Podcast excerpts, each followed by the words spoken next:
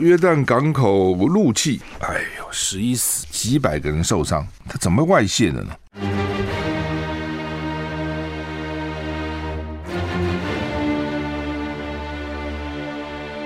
赵少康时间，吃喝玩乐骂，和我一起快意人生。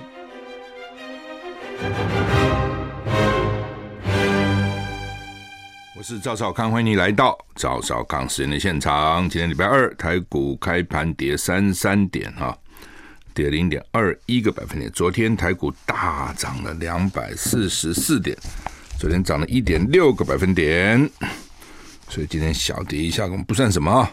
为什么呢？美股还好啊，道琼小跌 六十二点。跌了零点二个百分点哈，纳斯达克呢跌八十三点，跌零点七二个百分点，S&P 五百呢跌零点三个百分点，费城半导体跌零零点一八个百分点，欧股呢英国中涨零点七个百分点，德国中涨零点五个百分点，法国中跌零点四个百分点，都没有什么太大的变动哈。好，我们看天气，呃，中央气象局六月二十八号的天气预报单啊，今天六月二十八了啊，这才剩下三天。加上今天三天，六月就结束了，就进进入七月了哈。北北基今天温度是二十五到三十四度，降雨几率百分之十到百分之三十。那桃竹苗二十五到三十三度，降雨几率百分之十到百分之二十。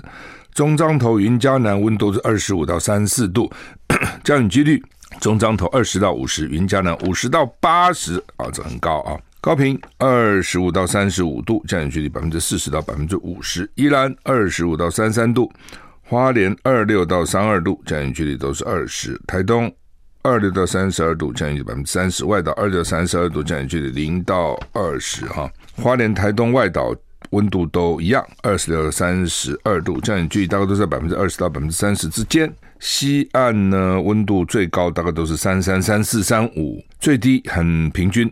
都是二十五度啊，降雨几率看起来中彰头云嘉南云嘉南最高了啊，再来就是中彰头高屏啊，双台怎么会来个双台呢？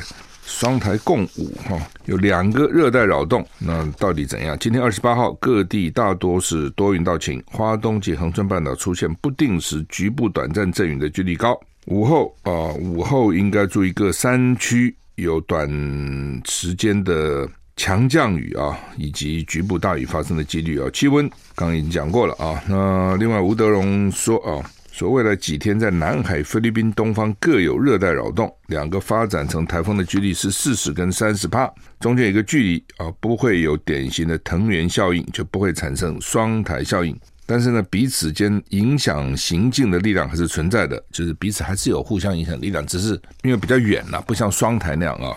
这个彼此可能会互相的这个加强啊，这个威力哈。好，所以什么时候？未来几天啊？未来几天？周五到下个礼拜一呢？两个热带低气压或台风，就是热带扰动，外围云系影响啊，所以就是礼拜五到下礼拜一，各地有局部短暂阵雨，有明天明显降雨几率，但是台风应该不会来才对哈。那美国又调高了俄罗斯产品的关税，奇怪，不是早就搞了？那现在才搞呢？G7 承诺啊，支持乌克兰到最后，就不会中间给你放弃啊，不会中间呢这个突然就撒手不管了啊。俄乌战争持续。白宫公告，美国总统拜登将部分俄罗斯进口的产品的关税税率调高到三十五趴。七大工业国集团 G7 峰会呢，领导人承诺将支持乌克兰到最后。乌克兰总统泽伦斯基批评俄罗斯已经成了世上最大的恐怖组织。白宫公告指出，俄罗斯联邦特定产品进口呢，适用于较高的三十五趴的关税，并没有被禁止进口，但是就提高关税。俄罗斯跟美国的最惠国待遇啊，贸易最惠国待遇已经取消。就美国有些国家认为是这个友好的了哈，或者至少不是敌对的，所以它有一个贸易最惠国，它就关税有优惠了哈。那先前拜登政府禁止美国进口俄罗斯的石油，石油不能进口；能源产品不能进口；鱼不能进口；海鲜不能进进口；酒精饮料啊，像伏特加等等，跟非工业用钻石啊。俄罗斯是产钻石大国哈，有工业跟非工业的。工业用啊，其他我需要，其实我就不进。我不需要一些消费性的、装饰性的，或是一些这个反正哦，这个投资用的钻石就不行啊。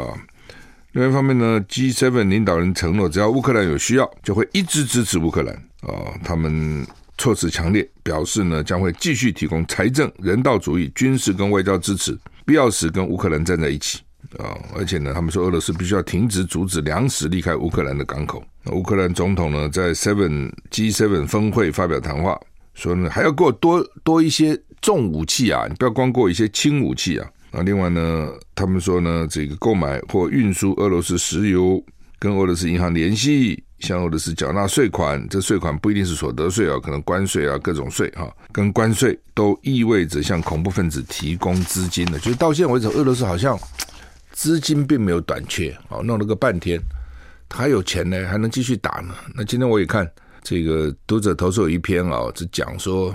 大家都说俄罗斯飞弹打完打完，然后看起来还可以打好几个月哈。呃，看起来他还蛮多的，没有打完啊。不过当然这都是认知作战了，很多时候尤其美国之前的一些国防部长啊、什么军事军将军啊，什么都要讲说，哎呀，乌克兰打很好，俄罗斯打很烂啊。战场上乌克兰就节节胜利，俄罗斯节节败退，讲了半天，他们说可能都不是事实啊。那我想也是因为这些前这些将军啊，或是国防部长啊等等，他其实也接触不到真正的状况啊，就是真正的现役的这些官员都不见得接触到真正的状况，更何更何况是前任嘛。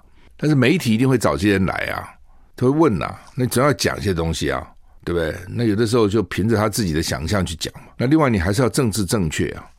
你不能长他人志气，灭自己威风。你不能说俄罗斯多厉害多厉害，你当然讲乌克兰厉害，俄罗斯很笨、啊，很差，一塌糊涂啊，军纪也不好了，训练也不好了，武器也不好了，反正你打也打不准了，啊，等等打打也打不赢啊，一定要这样讲嘛。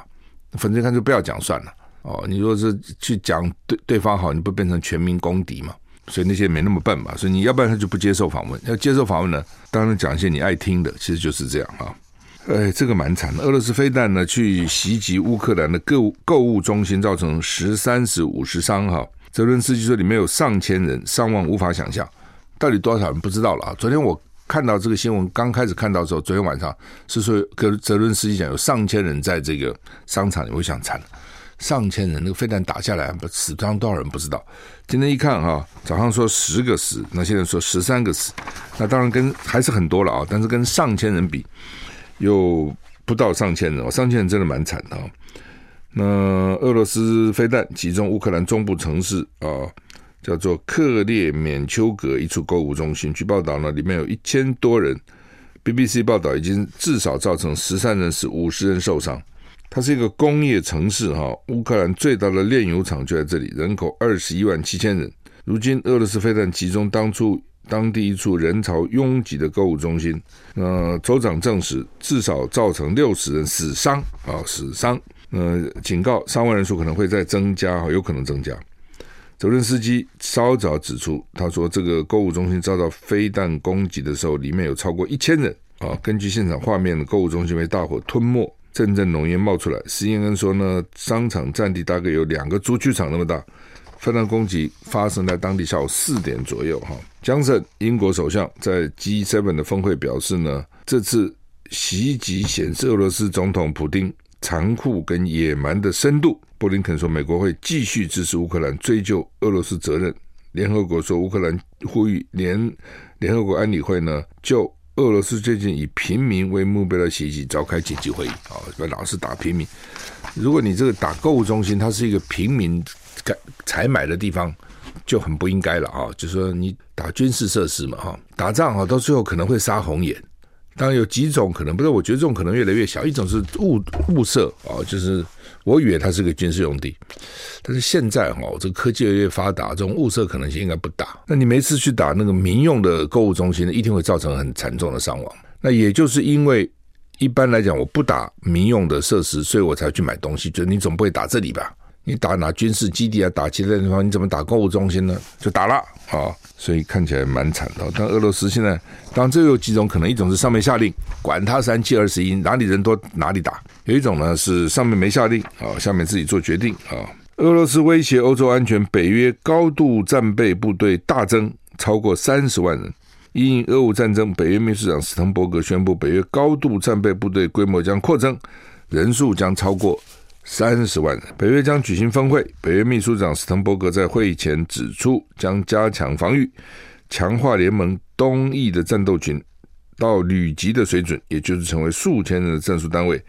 盟国为了因应俄乌战争，加强防御武力，高度战备部队现在的规模会大增到超过三十万人。目前北约这类部队的规模只有四万人，增加很多哎，从四万增到三十万哈。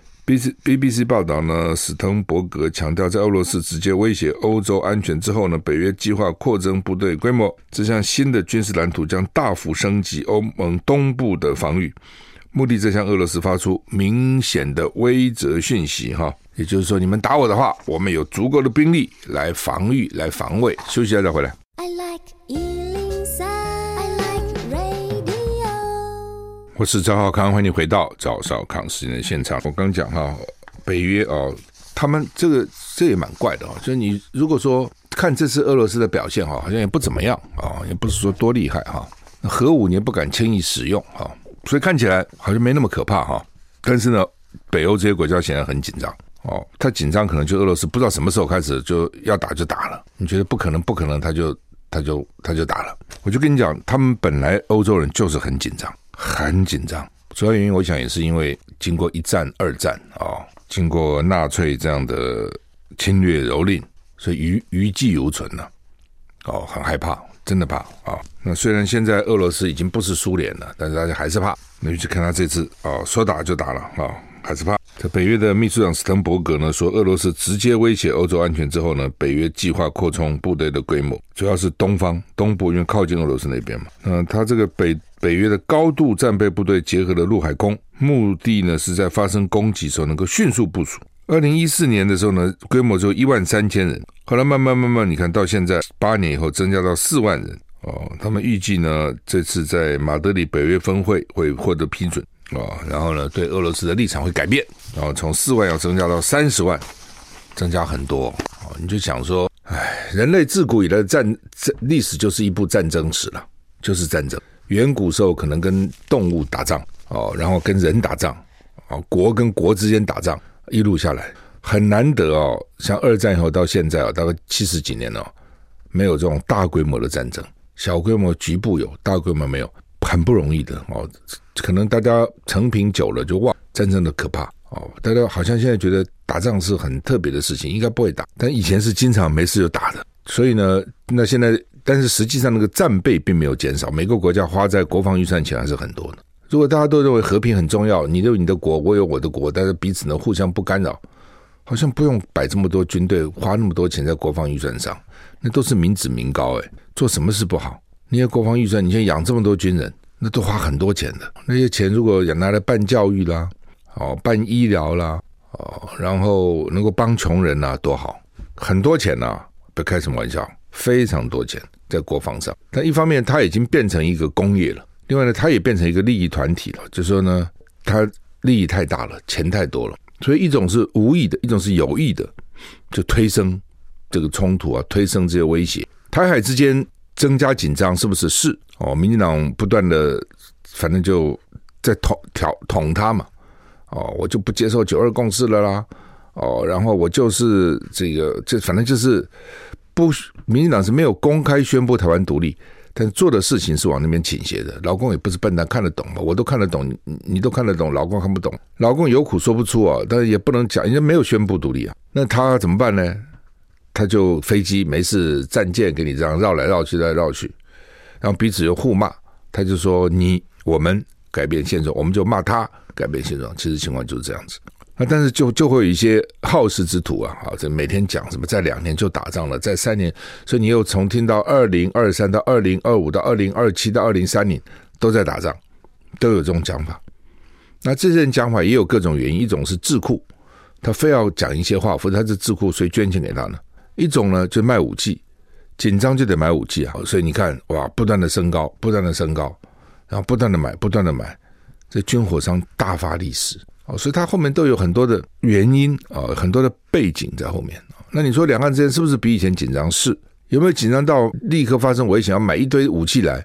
好像又没有。但是呢，整个趋势是往那边走的。那这后面有什么？有政客在那边煽动的，有军火商，军火商是实质有有他的利益的。好，约旦港口陆气哦，陆气外泄，哎呦，十一死，几百个人受伤。约旦阿卡巴港发生有毒气体外泄，它怎么外泄的呢？约旦它那边的红海有一个阿卡巴港发生有毒怒气外泄事件，两百六十个人死伤。什么意思？它是起重机在拉，把起重机啊，把这个货柜拉起来的时候呢，掉落。这个货柜里面有化学品的储藏，货柜掉到空中，突然砰掉下来，掉到一个船上，爆炸，一大团明亮的黄色气体散布在空中，散布在地面，在场的人四处奔逃，这这不是好玩的，这东西不是不是什么好东西。然后呢，这个有两百个左右的患者送医。路。是用于工业跟家庭清洁产品的化学品，在常温常压下是黄绿色气体，通常加压冷却以后呢，去储存运输哈，那被吞啊吸入啊都会造成伤亡。我们休息再回来。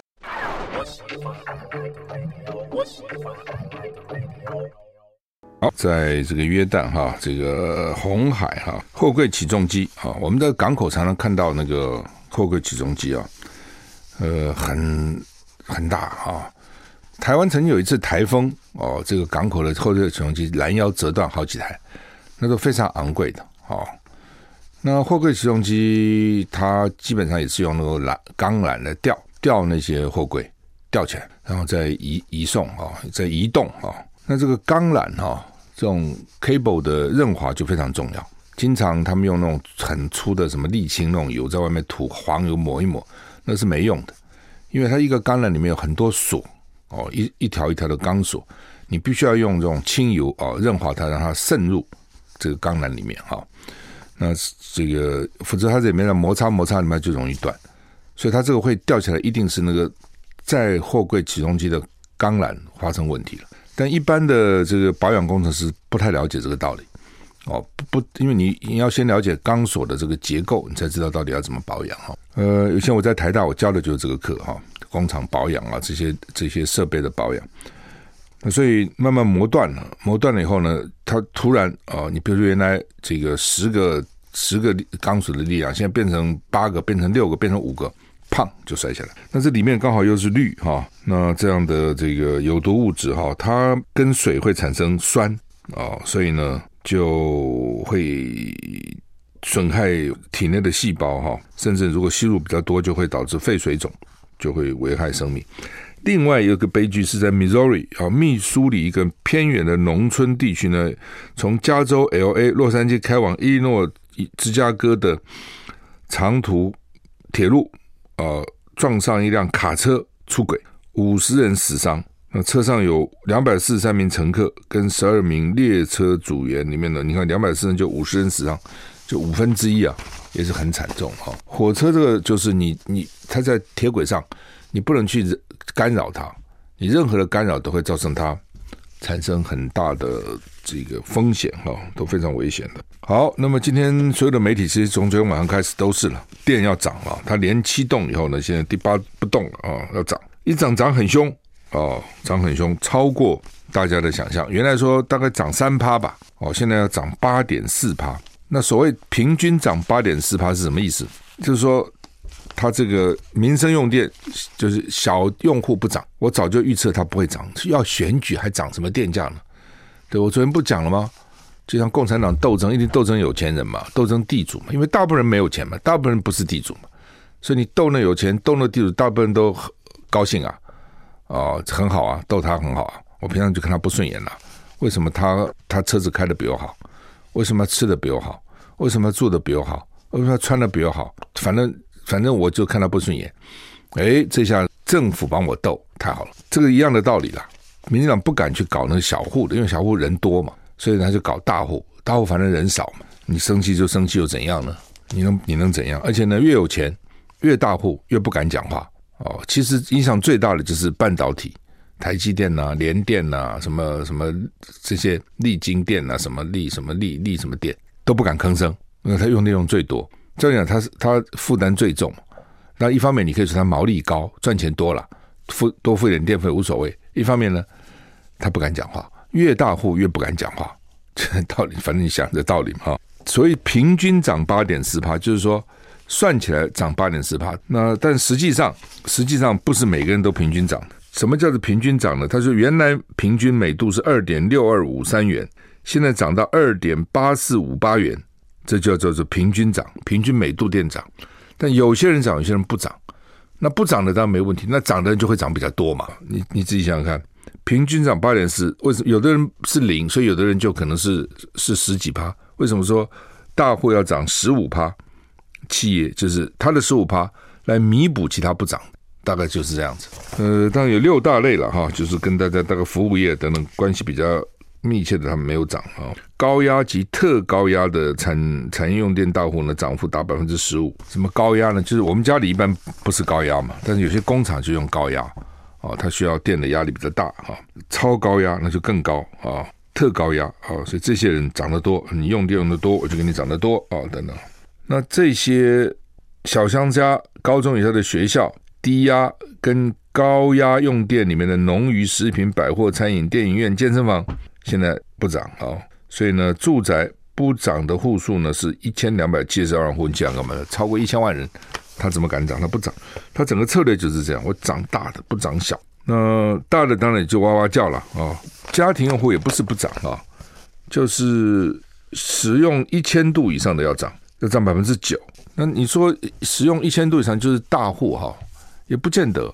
夏天就用的比较多嘛，对吧？冬天当然大家就不会大户嘛，一般家庭谁用那么多？那夏天 夏天就用比较多，热嘛，尤其最近夏天很热，它本来那个夏季电费就贵很多了。我以前都没注意到，最近去特别去看到啊，怎么贵那么多？早上十点到下午四点，这叫这个时候呢，每度是八块多，平常是两块多。这我刚刚就讲嘛，哦，你看平常是二点六二五三，现在涨涨到二点八四五八啊，夏季电费是八块多哎，哦，所以呢，你这个上午十点到下午四点之间最好不要开冷气，最好节省用电，这个用电特别多啊，忍耐，吹电扇。打开窗子啊，不过窗窗子可能也很热。晚上睡觉才还好，因为那个就两块多一度，差很远呐。等于你下午你早上十点到下午四点用一度，等于晚上用四用用四度啊，这电费等于四倍，是差非常远的哈。所以呢，要还是要节省度日，要计算。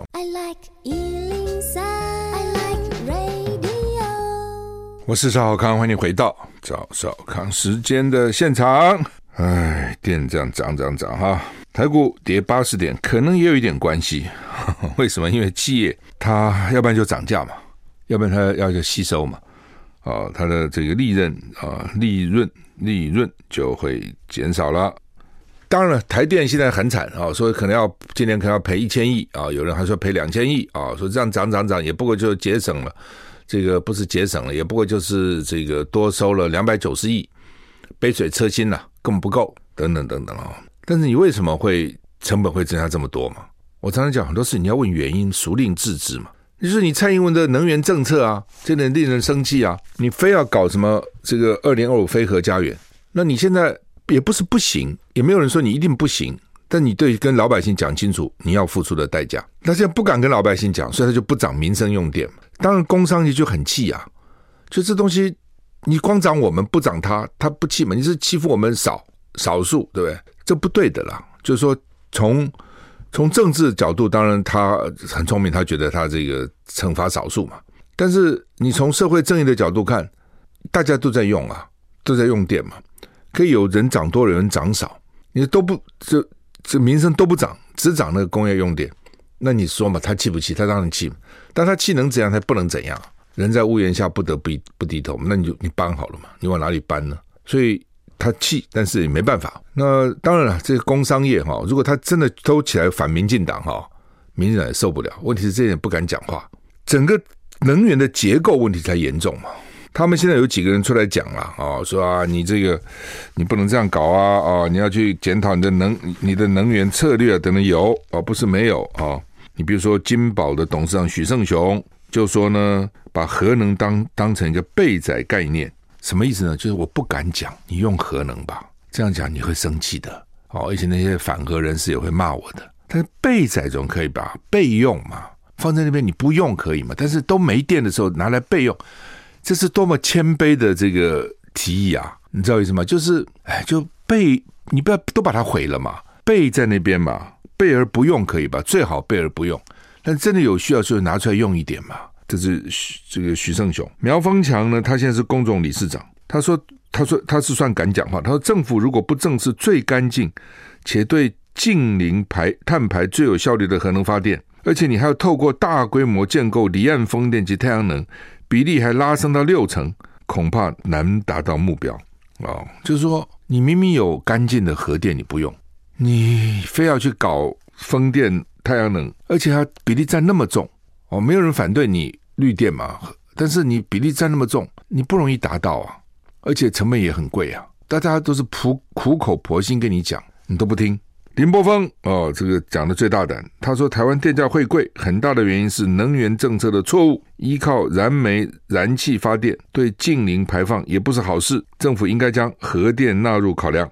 林波峰算是最讲最直接坦白的啊、就是说，今天假如说台湾通通没有核电，通通没有也就罢了嘛。他有，他不是没有，对不对？而且这么多年来，他基本上也没出过事。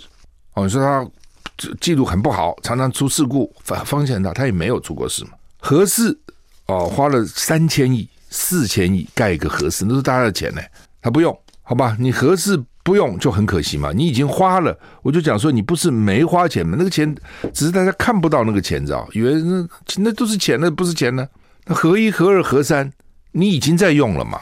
已经用了这么久了嘛？对不对？你核一非把它填了不可，它是可以延役的。它不是不能延役的，国外都在延呐、哦，就像我们一个汽车，哦，我开了十年，或者开了超过这个十万公里，怎么办呢？其他都还好好的啊。哦，就引擎弹个缸吧，对不对？弹一下缸，overhaul，英文叫，那可以继续再开个八万、十万公里啊。有的车还开三四十万公里啊，有没？有，看你怎么保养。核电厂一样啊，它有的是最少都延十年，三十变四十，有的延到六十年了，它是可以延的嘛。你就是花钱把它整修好，国外都有这样的经验呢。你已经放在那个地方，你不用，你非要去搞什么太阳能啊、这个风电啊等等。那你不像大陆嘛？大陆它有什么戈壁啊，有什么沙漠啊，有什么一大堆这种，它可以。你台湾没有啊？你这么小个地方，人口密度又那么挤，你哪有地方去搞那个太阳能那个板呢？对，你知道余温上也搞，农田上也搞，现在大家就是拼命在搞这东西，反正就赚你政策嘛。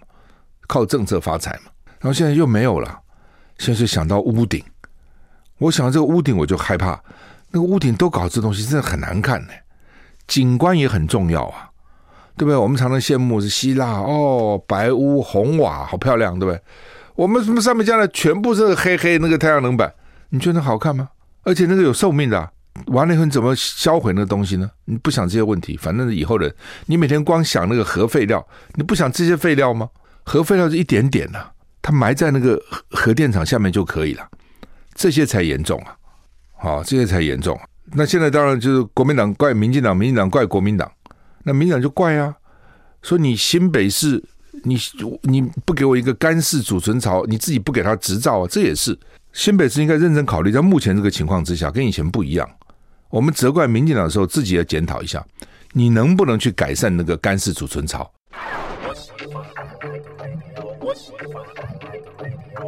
我是赵康，欢迎回到赵少康时间的现场。好，刚讲哈，就是说现在民进党怪国民党，国民党怪民进党了哈。国民党就怪民进党说，为什么核四不用，对不对？那民进党怪国民党说，你是你当时马英九把它封存的。然后呢，国民党怪民进党说，你看你现在这个用电厂就就搞一堆这个风电呐、啊，这个太阳能电啊，然后天然气啊，又要去破坏藻礁啊，呃，比例上太重啊，等等。那民进党就怪国民党说，那你为什么新北你那个干式储存槽不发执照？这在骂是不是有没有道理？都有道理。你也不能只说民进党错，国民党都对。你新北现在现在核一核二核核一核二在新北，核四也在新北，在贡寮，那么一个金山万里嘛。它现在哈这个核电，它的核废料分成两种，一种是那种低污染的手套啊，进到核电厂要穿胶鞋，那其实污染性很低了，也是埋在蓝屿嘛，啊那个量那个体积比较大。一种就是它的那个核燃料。核燃料棒用完以后呢，就要储存起来。储存它呢，原来就是在核电厂下面。本来以构想最早的构想说，经过个十年二十年，人就找到新的方法了，再利用啊或怎样就可以，或是运到外国去啊等等。那后来发觉好像都不太可行，那怎么办呢？就继续埋在核电厂下面。但是原来那个储存槽不够了哦，那就想把它，比如原来是躺着放，现在变立起来放，可以多放一点，放放又放满了，那这怎么办呢？他就在外面挖一个储存槽，同同样是在那个核电厂的外面挖个储存槽，把它埋起来。所以现在在核电厂下面是湿式的，外面叫干式的储存槽。好，那那个时候我这样讲好了哈，你说对啊不对？是是看时间嘛。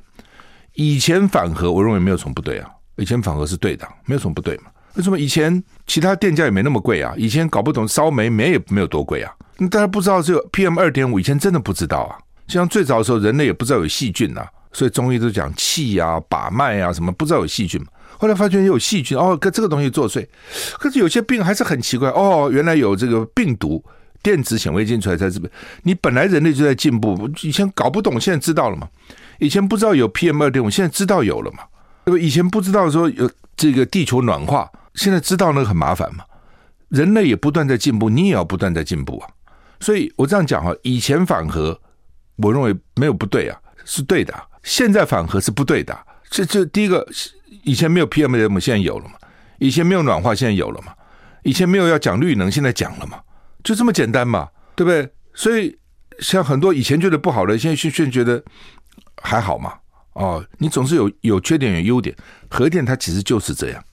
所以你说好，朱立伦那时候当新北市长啊，说不发那个干式储存槽的执照，可能有他的道理。侯友宜现在跟着也不敢发，那现在还不发吗？那他们就怪中央，好像说是说什么水土保持啊，反正不怪来怪去了，反正一个怪另外一个说，因为水土保持没做好等等，那你就把水土保持做好不就好了吗？一个储存槽有多困难呢？它又不是一个反应炉，你说我不够坚固，我就把它做得非常坚固，这个坚若这个磐石，可不可以？固若金汤，这有什么困难呢？那现在就是因为他不给你发执照。这是地方政府不发使用执照，所以你就没有办法放那些这个用过的这个燃料棒。然后呢，它就满了，满了它就要停。所以民进党也笑国民党啊，说你自己说嘛，你为什么不发执照？你这个事情真的要摊开看，该骂的都要骂，该指责都要指责，该负责都要负责，而不是蓝的骂绿的，绿的骂蓝的。我这边坦白摆，我一直也不愿意讲了，但你现在摆摆出来就是这样子。新北市政府没责任吗？当然有嘛。以前也许他是对的，因为以前大家都反核嘛。那我要反核最简单，我就不可以发执照给你嘛，我不就反反了吗？对吧？我发了以后，居民可能会抗议我啊，骂我啊，金山万里面的居民啊，对对，选票来考量，我也不愿意发。但现在你你情况到了这个地步，你怎么办呢？宁愿大家涨电价，你宁愿搞得鸡飞狗跳，宁愿每屋顶上都装那个太阳能那个板，宁愿海边，尤其新北市，对不对？旁边北海多漂亮。哦，宁愿海边都装那个那个风风力发电，那个很可怕，那个怎么绕来转来转去那个机，你宁愿将来还要在这个这现在在在桃园，将来还要在在那个基隆哦，就是基隆湾到新北北海那一带的哦，要去去做那个那个什么四阶五阶，有天然气啦，接收站那边做，你宁愿这样，你就不肯在核一核二旁边挖一个小小的。一个干式储存槽，那有多困难？那有什么危险？你告诉我嘛，不乱扯一通吗？那危危险什么？那一点也不危险呐，对不对？那当然了，有人说，那有一辈子放在这边吗？等到将来有技术再移就是了。现在没有技术，先放这里嘛。那么全世界都是这样啊，不是台湾这样子啊，对不对？这有什么问题呢？哦，是大家真的好好，现在就彼此你你你骂我，我骂你，然后就摆那个地方，就造成这样。所以蓝的就不愿意骂自己哦，一骂你就可能伤到朱立伦、侯友谊，然后绿的呢？也不愿意骂他自己，其实真的问题都没解决。就我告诉你，核一核的问题就在那个干式储存槽，有那么困难解决？对不对？通通不负责任，然后手都指责别人。能源政策现在其实就这样子。我今天是把它摊开讲了，也不怕得罪人，就是这样子嘛。你要解决问题啊，否则你怎么弄呢？要不然来辩论嘛，大家公开摊在桌上面来辩论嘛，这是可以讨论、可以辩论的，到底该怎样？好吧。是台美啊，人家也不不给你。定老妹叫你这个叫你那个，然后这个也不给你参加，那个也不给你参加，叫你吃猪肉你就吃猪肉，叫你吃牛肉你就吃牛肉，叫你买这个你就买这个，叫你买那个你就买那个。啊，好不容易现在搞一个哦，叫做什么台二台美二十一世纪世界经贸倡议啊，台湾很高兴啊，所以当然讨论了什么农业啦、法规制定啦、贸易便捷啦、数位贸易的十一个议题啊，其实讨论下来对台湾不见得有利，跟老美谈哦。谈的结果都不见得台湾好。第一个，我告诉你，人家是很认真的谈，人家真的出动专家，人家真的是很厉害的。你如果说不够用功、不够准备啊，去很很难跟他谈。这是第一个。第二个呢，你你因为你台湾现在一年赚老美，去年大概赚以前是两百亿美金，去年还赚比较多，可能三百多亿美金。你赚人家的钱，你你被人家赚那么多钱，你爽吗？你不爽，你就可能会要求啊，哎，你这个要进多进口一点，那个要多进口。农业你可能关税不要，不要不要有保护啊，等等。倒倒霉都是你们，是人家跟你要，不是你跟人家要，你还要赚人家多少钱？你一年已经赚了那么几百亿美金，你还要怎么赚？当然是人家要求你嘛，你想这道理嘛？就谈的结果对台湾有什么好？我很怀疑了哈。但是不管，我们认为很重要嘛，好吗？假如这么重要哦，那个。带头的团团长呢，就是政务委员叫邓振中，他不是讲吗？他这什么什么三十年就等这一天啊，什么一大堆那些，不确诊了哦，我以为他确诊在台湾确诊，不是在墨西哥确诊，他跑墨西哥干什么？所以现在只能留在墨西哥隔离，就不能去美国了，因为他确诊。好，我们时间到了，谢谢你的收听，再见。